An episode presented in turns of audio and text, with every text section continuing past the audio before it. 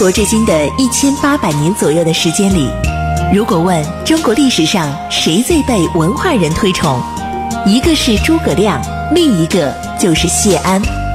他凭借自己风流倜傥的名士之风，倾倒了李白、苏轼、王安石、辛弃疾、陆游等无数文人。不知谢安，不懂中国文人风流；不读谢安，不知传统士文化渊源。大禹茶馆之乱世名相谢安传正在播出。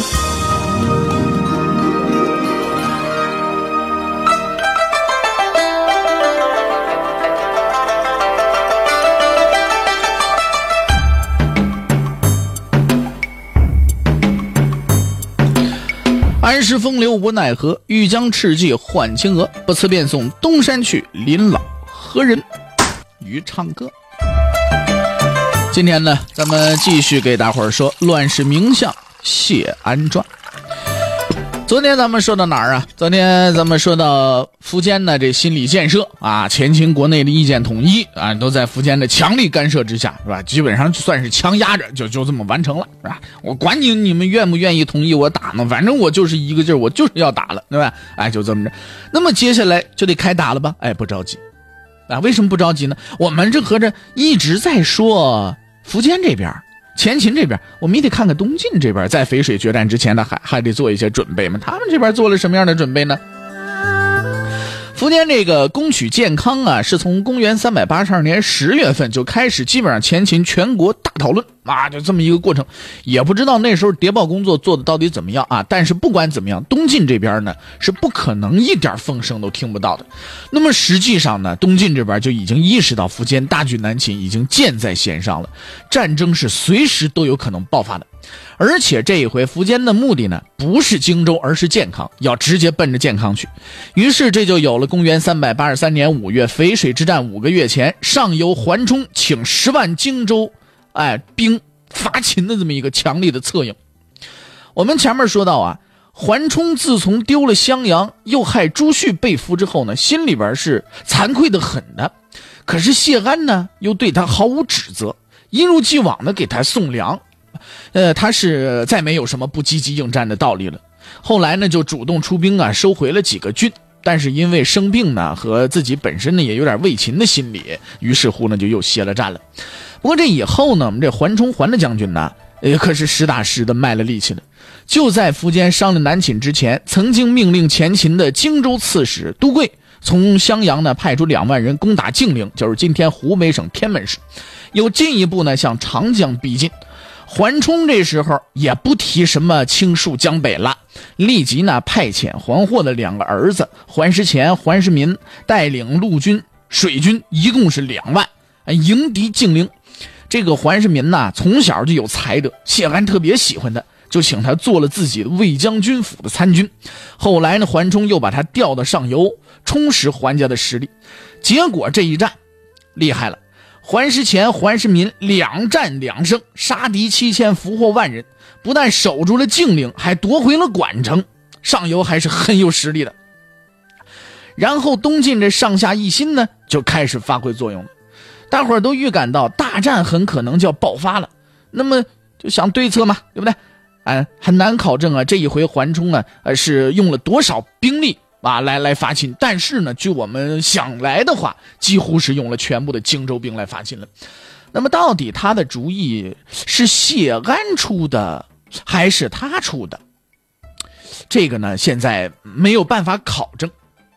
但是，可能性比较大的是，这么大的军事行动不可能桓冲一个人说了算，这个事儿肯定是和谢安商量好的。其实，桓冲这一回的目的是什么呢？就是说，如果苻坚就要出兵建康的话，桓冲在上游这么一闹，一定能够牵制一部分秦军的主力，可以为下游呢减去一些压力。桓冲这一回行动的规模，那的确是不小。你来看看他的部署以及战果啊。五月份，桓冲亲自率兵伐襄阳，另派前将军刘波等人攻打汉水以北，辅国将军杨亮攻蜀，攻陷武城啊，再进军蒲城。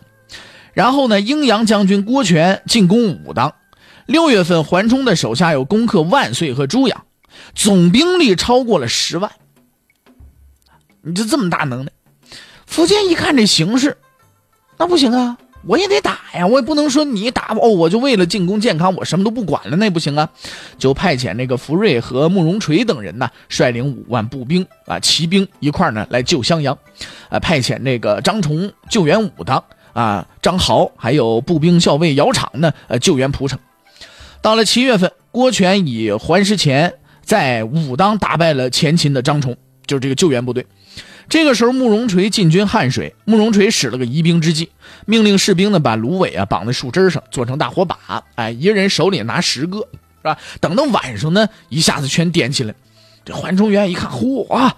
你想，他一共，假如说他有一万人啊，一人手里十个，这不就成十万了吗？对不对？桓崇一看，嚯，心里吃惊了，前秦来这么多兵啊，那不行。再当然这回出兵啊，收获也确实不小了。桓冲一想，得了，见好就收，我走了。哎，下令退回了上明。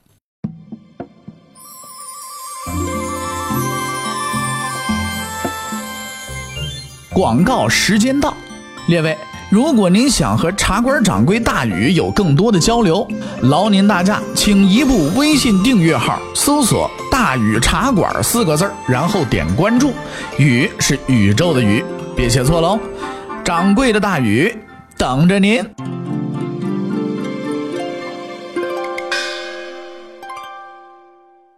桓冲这一战虽然说没收回襄阳，但是呢也夺回了不少失地，几次战胜秦军，并且俘虏了前秦大小将领二十九人。桓冲心里啊也舒服了不少了哦，因为之前那是对不对？啊，他他他做了一个就是比较为秦的一个将领嘛，现在呢这。我这一出来，我获得了这么大的力量，我获了获得了这么大的呃这个收获，多好啊！这吧？心里也舒服不少了。就把这二十九个人呐，呃，俘虏的这些个大小将领啊，全部都送到谢安那儿，那你来处置吧。谢安呢，又把这人又都给退回来了，让桓冲说得了得了，我信你，你自行发落吧。然后从朝廷这边又给桓家一褒奖，哎，封桓冲的次子桓谦为宜阳侯，又赐桓家钱百万，袍千领。哎，应该说呀，上游这回的策应成果是很不错，只是在事实上呢，显得稍微早了那么一点现在桓冲这么一来，弄得苻坚很闹心。不过现在他脑子里啊，已经不那么重视桓冲了，他的心呢在健康，就是桓冲这边该怎么闹还怎么闹，再怎么闹腾他也不管了，我就慕容垂去了。啊，福瑞去了不要紧了，我哪怕我损失了这么一些将领，但是我还有人。他这心在哪儿？在健康。其实他是有个思路的，一个完整的思路。我跟你缓冲费那么大劲有什么意义啊？对不对？我省力气，我去拿健康，我拿完了健康，你不就成盗贼军了吗？你再有实力，我让慕容垂、窑厂去对付你，那我不是坐收实力吗？坐收渔利，因为慕容垂那是鲜卑人，是不是？窑厂的枪呀，就那。派他俩去，你们自己消耗去吧，跟我有半毛钱关系？我敌人呢，对不对？哎，所以我们就看到啊，在淝水之战前呢，他把姚昶任命为龙骧将军，让他去督一两两州军事。临行前呢，还跟姚昶说：“说呀，这个龙骧这个称号啊，从来没给过别人，只给了你了。那边的事呢，我就全托付给你了。”那苻坚这个话呢，还是建立在我们之前提到过的那位水军灭吴的将领王俊的是基础之上。那时候王俊呢，就是龙骧将军。表面上呢，他是希望姚昶能扮演一王俊的那样的角色，在益州呢建起强大的水军。但是问题是，这想法哪有什么可行性啊？西晋益州水师建了七年，要算上之前杨姑的策划，那快十年了。让一个跟他不一条心的窑厂，用不习水战的北方人，在不到一年之内建起一支能指导健康的水军，你这不是痴人说梦吗？但是无论如何啊，咱们这位苻坚福的天王，哎呀，不会愚昧如此吧？他一定有他的思路。其实啊，他没指望窑厂真能给他弄个强大的水师出来。他把窑厂扔到益州啊，很可能就是想说让他将来去对付桓冲。而且慕容垂的用处也主要是被派来对付桓冲的。这回他派慕容垂去打桓冲，不久桓冲退回上明，慕容垂又回来了。等到他的大军兵发健康的时候，他就又把慕容垂派去打桓冲去了。后来还把慕容伟呢也派去了。看后来的淝水之战，姚苌在益州不着边哎，就那个还没影的水军呢，水军是不是啊？你过得了桓冲的防线不可能。慕容垂、慕容伟在云城啊，这正跟桓冲这较着劲呢。淝水之战在豫州打。主力就是他最信赖的芙蓉领的那二十万前锋，主要呢都是氐族人，所以后来前锋一溃败，苻坚呢就一下失去了最根本的支柱，就撑不住了。所以苻坚的思路啊，就是东晋算个什么吗？是不是用我强大的骑兵精锐一举拿下建康，然后就让你慕容垂和姚苌你们去掐缓冲去吧？他不是在长安给司马曜、谢安都做了官邸了吗？得胜之后。他就准备啊，带着一些有影响的东晋士族回长安去，把健康呢留给芙蓉或者其他亲信，坐看慕容垂、姚苌和桓冲消耗。哎，那他有多主动啊？你看我氐族人，我在这边坐山观虎斗，你们汉人和鲜卑人和羌人打去呗。哎，其实我们细想啊，如果说苻坚他的这个做法真的实现了，他拿下了健康，那局势什么样的？他就是这样啊。很可能苻坚的这些部署，恰恰呢是他想通过这场战争处置鲜卑人和羌人的手段。那所以，我们上面说苻坚的最大错误在哪儿？就是他在军事上小看了晋军。健康不是那么容易就能拿得下来的。其实他非要坚持攻进，也是建立在这个判断之上的。